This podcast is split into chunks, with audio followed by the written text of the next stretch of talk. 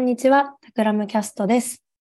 本日はニューヨークスタジオのナオミと、えー、岩渕正樹さんをゲストにお迎えしてお送りしたいと思います。岩渕さん、こんにちは。こんにちは、岩渕です。よろしくお願いします。えー、岩渕さんは、現在ニューヨークを拠点に、えー、アメリカの大手銀行でデザインフューチャリストとして活動されています。えー、リスナーの皆さんの中には岩渕さんのノートの記事、えー、まさき、とニューヨークのデザイナーのファンの方も多いのではないでしょうか。あの、ぜひ自己紹介をお願いできますか？はい。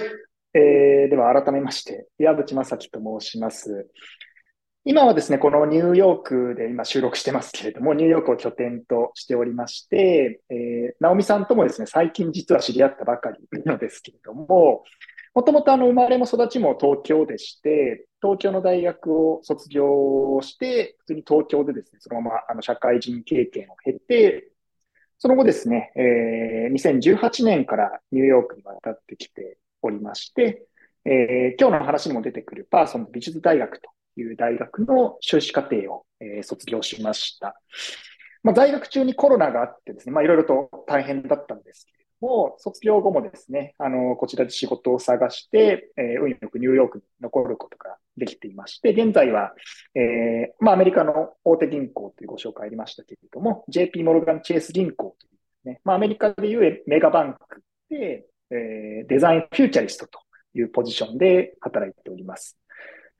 まあ、あまり、あの、聞き慣れない職種かなと思うんですけれども、えー、まあ、端的に言うとですね、デザインの力を未来の方に使うということをしています。まあ、例えば、あの、自動運転とか、気候変動とか、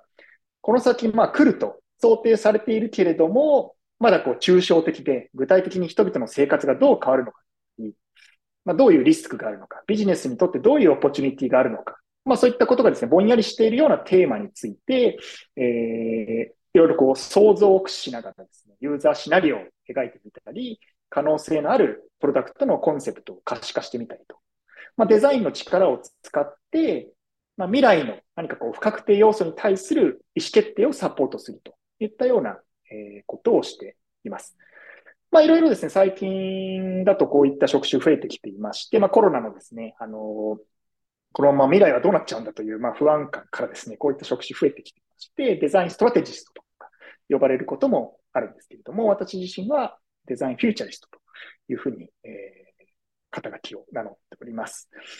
で、まあ、そうしたことをフルタイムで、まあ、アメリカで働きつつ、えー、日本でもですね、今、東北大学の客員准教授というポジションも、あの、オンラインで兼務しておりまして、えー、まあ、アメリカからですね、 Zoom 経由になるんですけども、デザインを通したこうした未来洞察みたいなことを学生に教えたりもしています。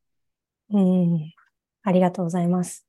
えー、日米をクロスボーダーでやられてるということで、あの、朝も夜もフル稼働されているようですね。そうですね。ちょうど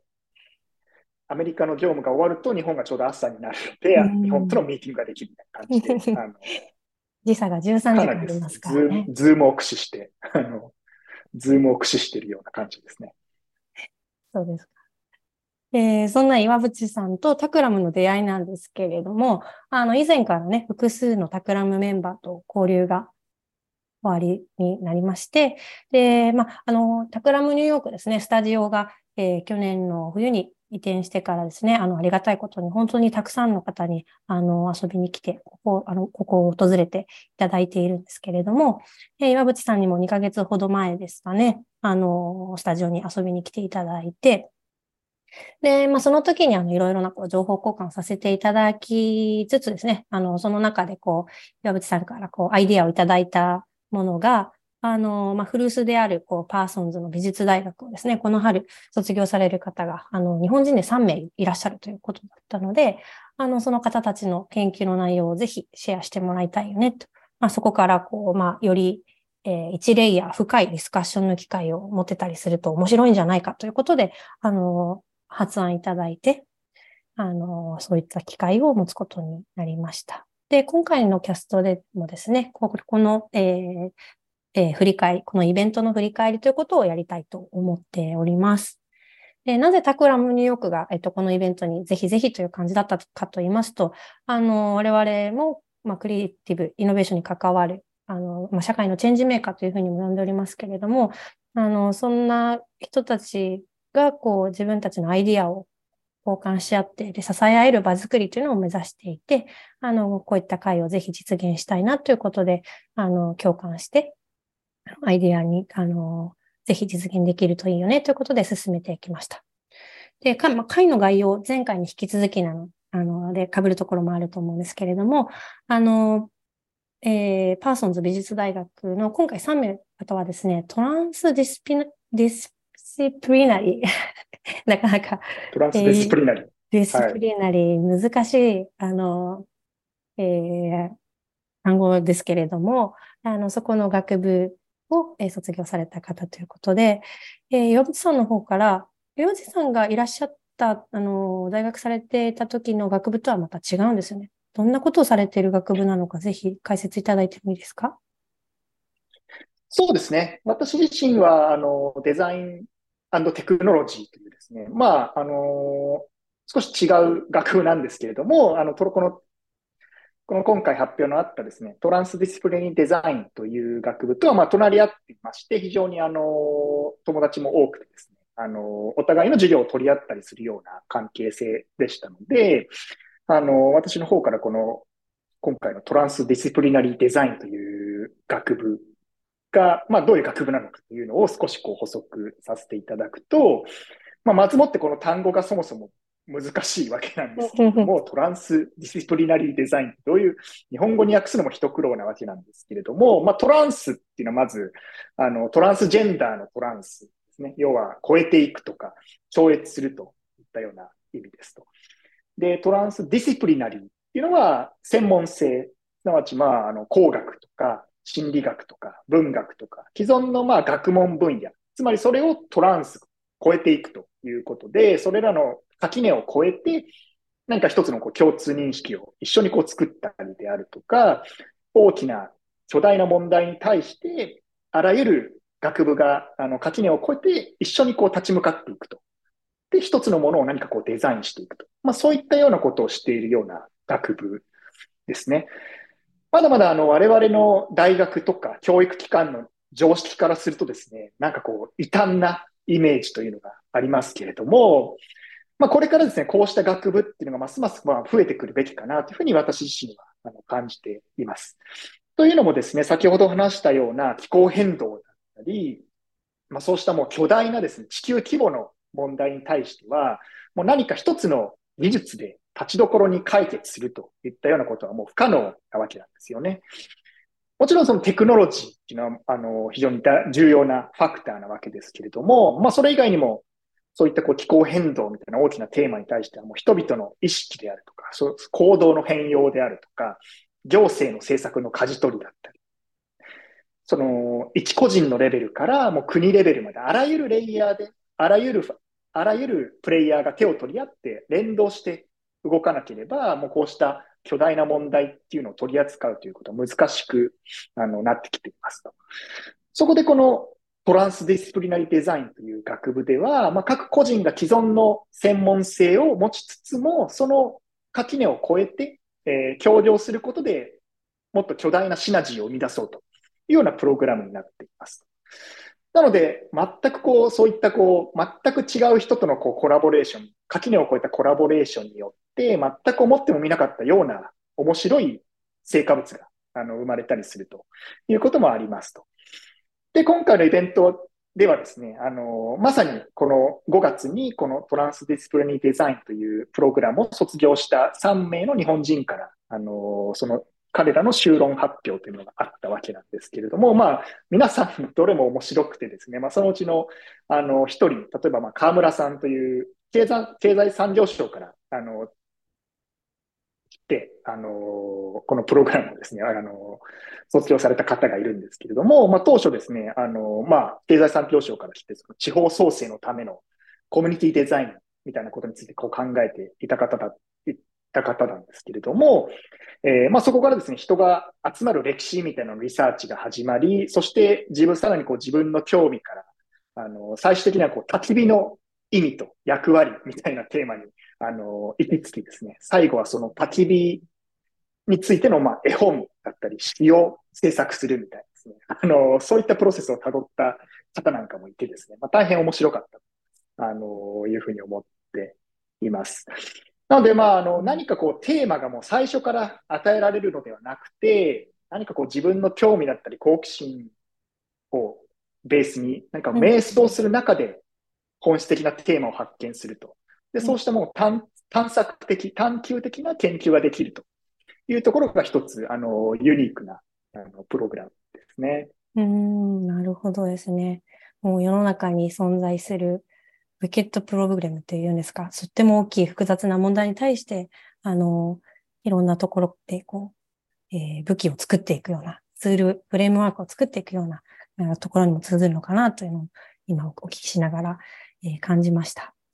で研究の内容一つ触れていただきましたけれども、あの詳細割愛しますが、えー、その他に二つ、えー、一つが、えー、チャイルドケアの未来を変えるサービス、ベビーシッターを、まあ、シェアするためのプラットフォームについて研究されていた方、えー、ヒロさんですよね。ヒロアキ加藤さんですね。えー、チャイルドケアの未来を変えるサービス、ベビーシッターをシェアするためのプラットフォームを研究されていた加藤さんですとか、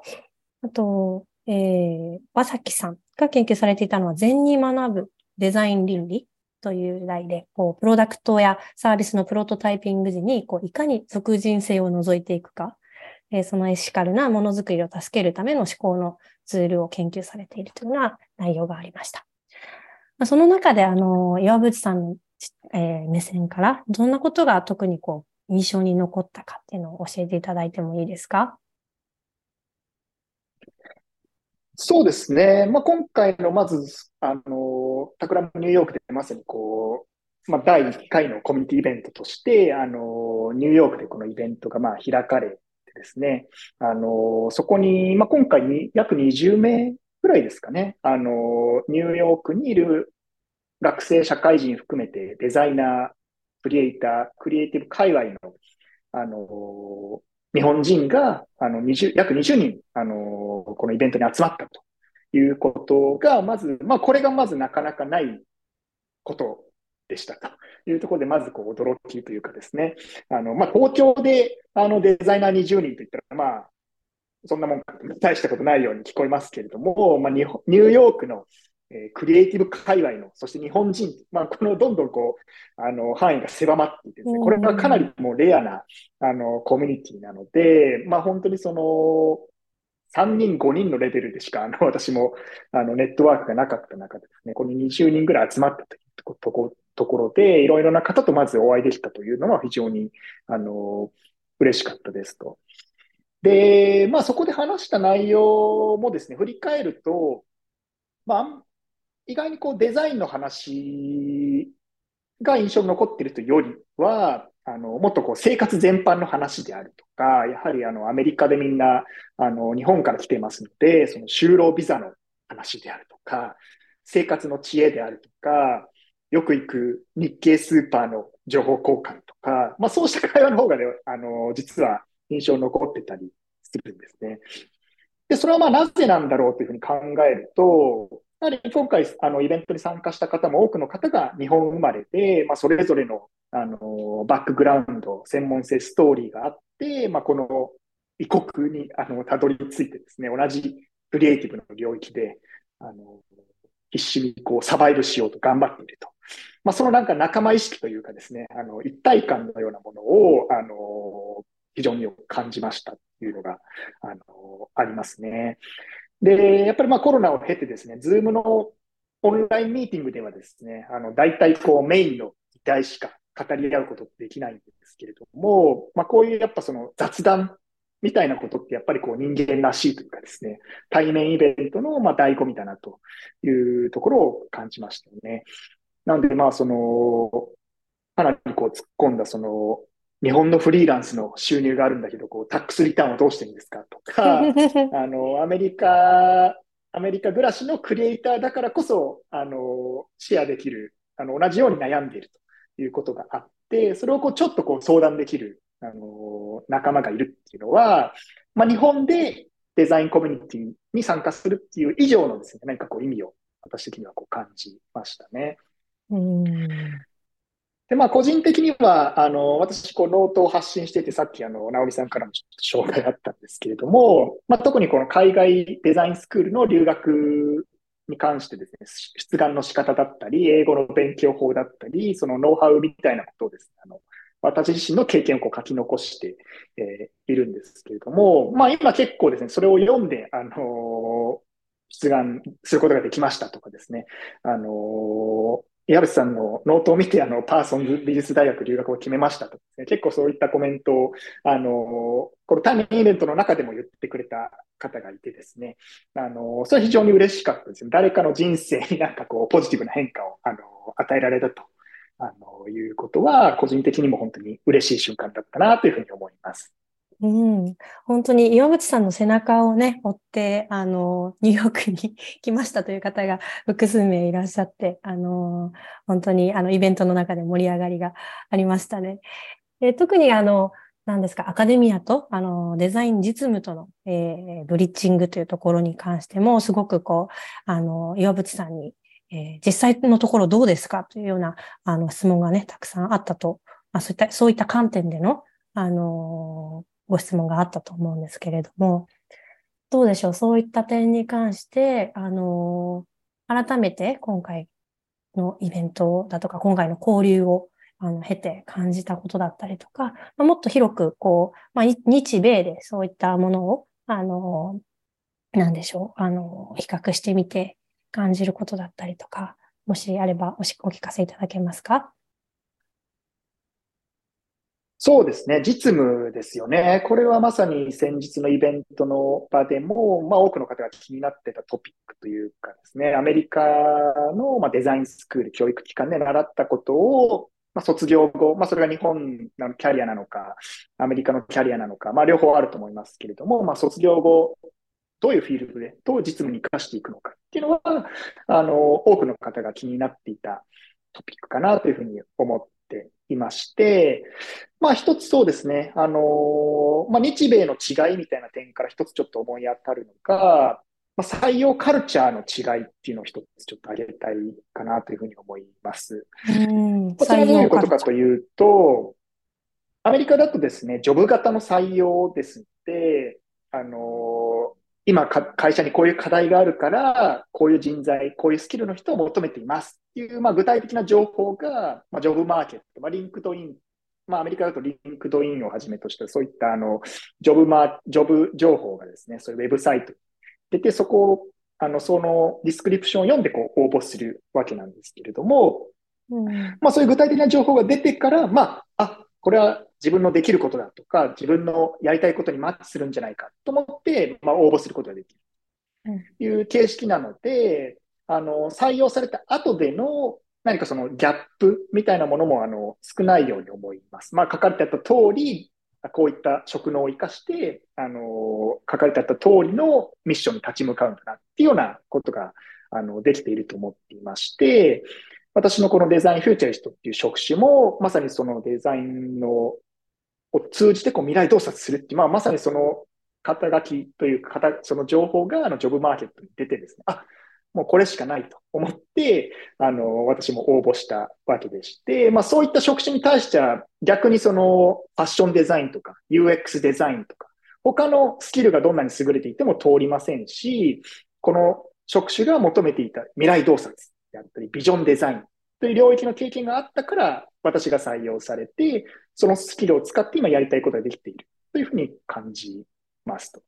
要はその個人のスキルというものが、あの、活かしやすいシステムになっているのかなというふうに思っています。まあ、デメリットとしてはそのレイオフの、ま、リスクがアメリカにはありますけれども、あの、それをまあ恐れていては何もできないので、逆にこう市場価値の高い知識をこう学び続けると。で、ジョブマーケットにおいてこう市場価値を保つ、まあ、モチベーションにこうしているっていうのが、あの、ありますと。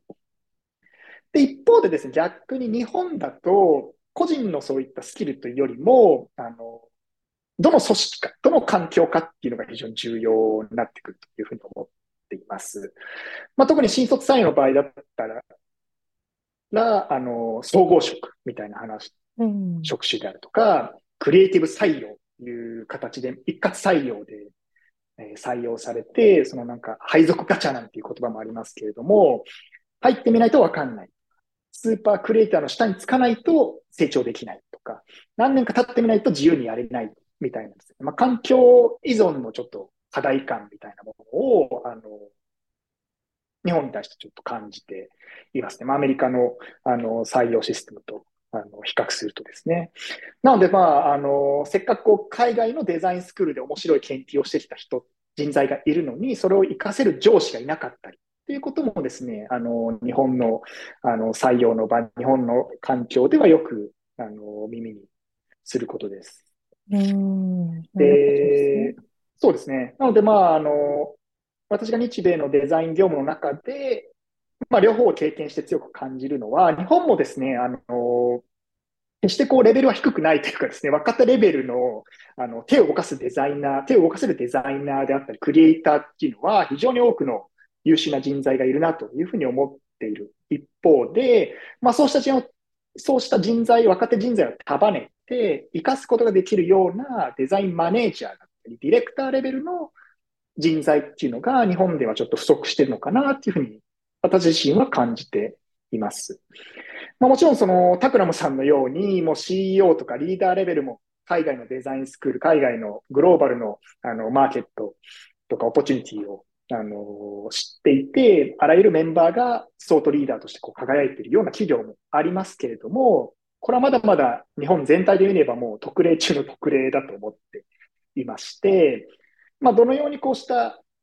企業文化みたいなものを、クリエイティブな企業文化をトラディショナルな企業にもまあ醸成できるかというのは、あのこれからのなんか日本の環境を何とかするために非常に重要だと感じていまして、私も最近はそういったあの日本企業からそういったクリエイティブな文化醸成のためのアドバイザリーだとか講演を依頼されるっていうこともあの増えていますね。うん、なるほどですね。組織として、あの、あの、まあ、そのビジネスとしてもそうですし、トランジションをこう、どんどん中から起こしていこうという動き自体はあるという感じですね。高い専門性を持つデザイン人材ですとか、まあ、海外の、まあ、デザインスクールを卒業した方の活路が、えー、日本の中にもぜひ、あのー、たくさん出てくるといいなというのを本当に、えー、感じますし、そこに対して、まあ、タクラムが、えーまあ、担うべき責任というところもすごく、あの、感じ、今、はい、お聞きしながら感じました。えー、そうですね。何か、まあ、その、私が今回イベントの中で特にこう印象に残ったこともお伝えすると、すごくあの、さっき岩渕さんおっしゃっていたことと近くて、あの、まあ、いかにその生活者の目線を持つかとか、あの、生活の中に、あの、なんていうんですかね、こう、えー、異国の中で暮らしながら、えー、それが自分の当事者として、あの、課題を感じる、大きな課題を、えー、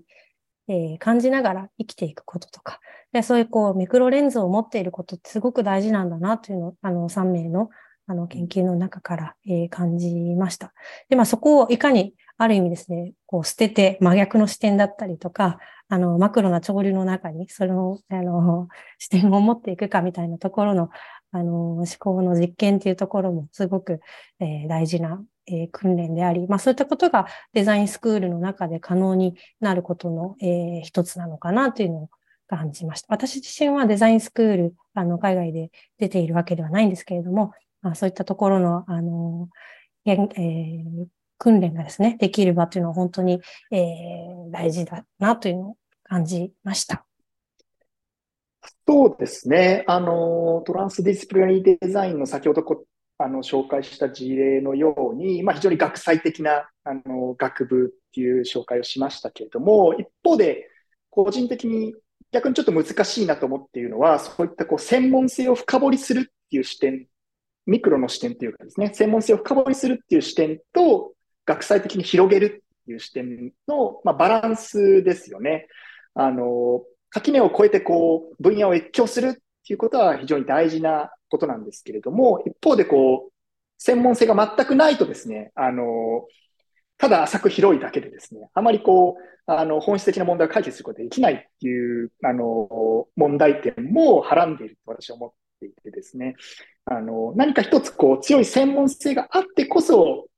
そこから越境するから、シナジーを生み出せるっていうようなこともあると思うんですよね。うん、なので、あの、最近、日本の高校生とか大学生とか、若い方からですね、結構ツイッター、私のツイッターに対してこう質問、あの、ダイレクトメッセージで質問を受けたりとかしてですね、こうしたあの、学際的な学部とかですね、分野越境的な、あの、部も、学部にこう興味がありますみたいなことで、どういうふうに、あの、勉強してたらいいですかみたいな質問を受けることもあるんですけれども、私自身はまあ、その若い方々に対して、まず、あの、焦るなということをですね、言っていますね。あの、専門性をまず一つちゃんとこう、深掘りするところはしてですね、その上で社会に出て、あの、その専門性の可能性と限界を見定めてから越境し始めるっていうのでも、まあ遅くはないぞと、いうふうに言っていてですね。なので、まあこのトランスディスプラインのプログラムも、まあ大学院の修士課程ですけれども、学部からもう直接修士課程に上がってそれを経験するっていう学生は、あの、少なくてですね、社会人を経て戻ってくる方だったり、何かその自分のフィールドで何かその自分、あのスタックというか限界を感じて、もっとこう、あの、いろんな視点でこう越境してこう考える、あの、飛び越えることが必要だという必要性を感じて戻ってくる方。つまりまあ30代以降になって戻ってくる方みたいのがですね、非常に多いというような印象ですね。うん、なるほどですね。じゃあ自身の中でもこう、垣根を越えて、えトランスしていくというような、え姿勢で、えスクールにこう入学される方が多いということ。なんか、これから海外留学を目指そうとしている方だったり、こう社会人経験の中で、あの、スタックしているような方にとってもすごく心強いというか勇気の、えー、出るメッセージだったんじゃないかなというふうに感じました。ありがとうございます。えー、そうですね、終盤に入ってきてるんですけども、あの、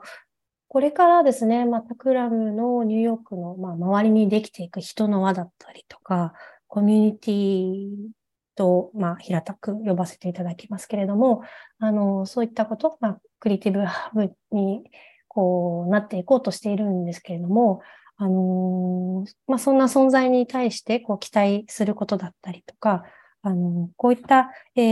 ー、役割に、があると、えーまあ、特に、えー、海外の中で、まあ、ニューヨークの中でいいんじゃないかというようなことを何かご示唆があれば聞いてみたいなと思ってるんですけれども。そうですね。まさにこの第1回のコミュニティイベント、タクラムさん主催のコミュニティイベントっていうのは、まあ、いろんなこう可能性を感じた、私的には、あの、いろんな可能性を感じた回でして、まあそうですね、今後の一つ思うこととしては、まあニューヨークにあるからといって、ニューヨークのメンバーだけのこう閉じたものになるのではなくて、やはり我々のルーツは日本ですので、まあ、日本とのつながりだっり、知識の還元みたいなことっていうのは、あの、考えていきたいところですね。まあ、私自身の個人のテーマでもあるんですけれども、あの、すなわち、この、まあ、例えば、このニューヨークのクリエイティブシーンにあるもの。一方で、ニューヨークにはなくて日本にあるものとか、日本の外にいるから気づくことっていうのがですね、結構多々あるなと、あの、感じていまして、そうしたまあ、良い面も悪い面も、先ほど、あの、お話ししたような、なんか日本人のマインドセットだとか、キャリアカルチャーの違いであるとか、採用カルチャーの違いであるとか、まあそういったことなんかもですね、あの、日本の外にいるから示唆できる、日本に対して示唆できるっていうことが、あの、いろいろあるんじゃないかなと思っていまして、何かこう日本の外にいるけど、まあ日本を忘れない。日本の外から日本に問題提起していく。みたいなことができると、あの、非常に面白いんじゃないかなというふうに思っています。そしてまあもちろんですね、あの、留学を志している人たちですとか、この、日本から遠く離れた異国でサバイブしようとしている人たちの心休まる場所になると、やはりいいと思いますよね。あの、やっぱりまあ私自身も経験したことですけれども、まあ現在進行形で経験していることでもありますけれども、日本を離れて異国で暮らすっていうのは、そうした留学とか勉強以外でも不安や懸念ってたくさんありますし、あの、日本に帰るのか、それとも長いこと、この外国でサバイブできるよう頑張ってみた方がいいのか、みたいな、あの、人生の相談みたいなこととか、まあそういったことをちょっとこう相談できるような日本人の仲間がいるって本当にあの、ありがたいことなんですよね。なので、まあ今、あの、コスパとかタイパーとかですね、叫ばれる昨今、あの、あえてこう留学したり、こう海外へ、海外で就職したりとかする意味はあるんだろうか、みたいな話もあろうかと思いますけれども、私自身はですね、その留学とか教育を受けるっていうところがゴールで、だったわけではなくて、まあその後本当にちゃんとこちらで働いてですね、あの、まあ、今本当にこう、時代を牽引している企業というかですね、あの、大手の、あの、まさにアメリカ企業が、まあ、あの、デジタル製品であるとか、アプリとか、あらゆる製品を今引っ張ってる時代ですので、まあ、そうしたもう時代時代のこう、世界を牽引する企業の中に入って、なぜ彼らが今世界を動かしているのかを、まあ、知るところまで、あの、したいなと思って、まあ、渡米してきましたと。まあ、そうすれば、そこを経験しておけば、まあ、日本に、あの、将来帰った時にもですね、あの、自分が見てきた景色とか、自分が経験したクリエイティブな、こちらの企業文化ごと日本で展開するっていうこともできるんじゃないかなというふうに、あの、思っていますと。で、そういったことがまさに今、中国で起きていることだと思っています。まあ、こっちに来ると本当にその中国人とか韓国人、日本人以外のアジア人の多さ本当にこう実感していてですね、エンジニアもそうですけれども、今やニューヨークのこうデザイナー職っていうのもまあ、本当に多くのですね、中国人の方がいてですね、あのまあ、世界トップ企業、そうしたまあ世界トップ企業を経験した中国人の人たちがやがて、あの自分の国に帰ってですね、スタートアップを立ち上げたりとか、中国企業のデザインディレクターの立場でクリエイティブなチームを作ったりとかしていると。で、その数がもう日本人デザイナーの数十倍、数百倍いると。で、まあ、こうしたもうサイクルがですね、もう世界のトップ文化ごと持ち帰るみたいなサイクルがですね、あの一つのまあ中国の、あの昨今の成長の要因になってるんじゃないかなと私自身は感じていまして、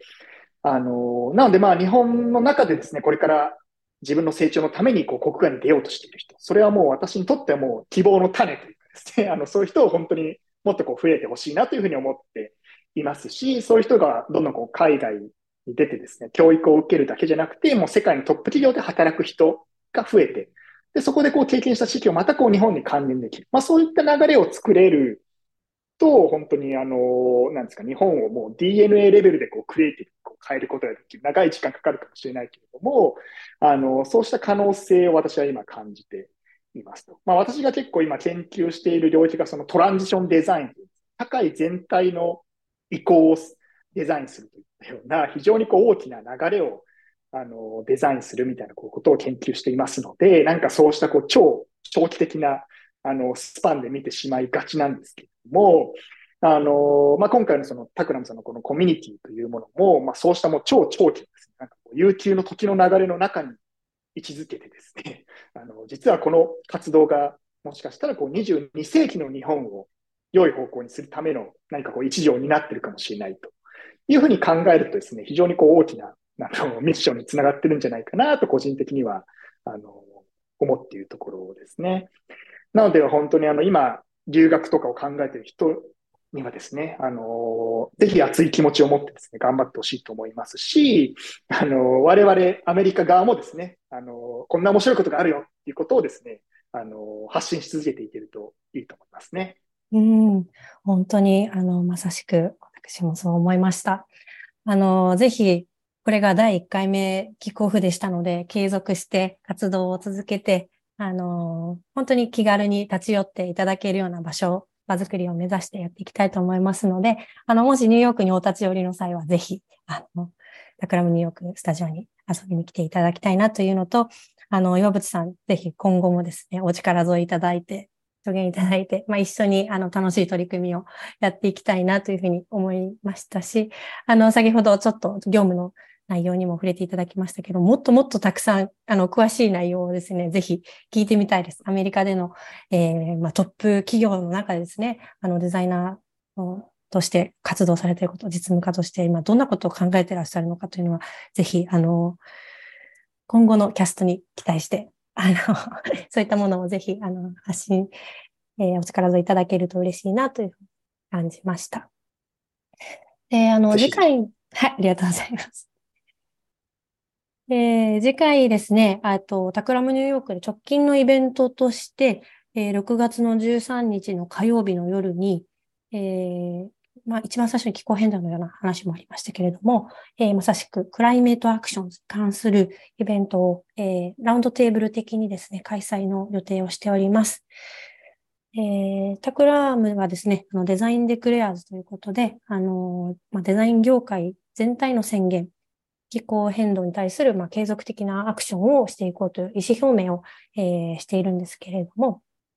まあ、あの、自分たちの活動、これまでの活動を振り返ったりですとか、えー、共に学んでいく仲間を、えー、集めているところでして、あのそういった、えー、イベントというか、 gathering を行う予定です。あの、イベントの進行言語は英語になるんですけれども、えー、もし、あの、ニューヨークにいらっしゃって、えー、 in person で参加できる方がいましたら、ぜひ、えー、参加いただければなというふうに思います。はい、ではですね、あのー、名残惜しいんですけれども、本日こんなところで終わって、また次回に、えー、つなげられたらと思いますが、何かラストワーズ、岩渕さんの方からありましたら、いかがですか？えー、いや、あの、本日ありがとうございました。私自身もタクラムキャストをですね、あの、日本渡米する前からですね、あの、聞いていましてですね、あの、ある意味、憧れの、あの、場所に呼んでいただけて、あの、こう、まあ、それもニューヨークで呼んでいただけて、あの、何かこう、あの、人生って面白いなというところを感じていますのでですね、あの、ぜひ今後もですね、あの、何か面白い活動をですね、一緒にできたらと思いますので、よろしくお願いいたします。ありがとうございます。では、本日こんなところで、えー、タクラムキャスト、えー、終了したいと思います。えー、今日の内容に、えー、ご意見、コメントいただけると、あの、とっても、えー、嬉しいです、えー。いただいた感想いつもありがたく拝見して励みにしております。えー、他にも、えっ、ー、と、こんな話が聞きたいですというようなリクエストがあれば、えー、ハッシュタグ、タクラムキャストのツイッターに投稿いただければと思います。はい、それでは岩渕さん、本当にありがとうございました。ありがとうございました。はい。では次回のキャストもお楽しみに。さようなら。さようなら。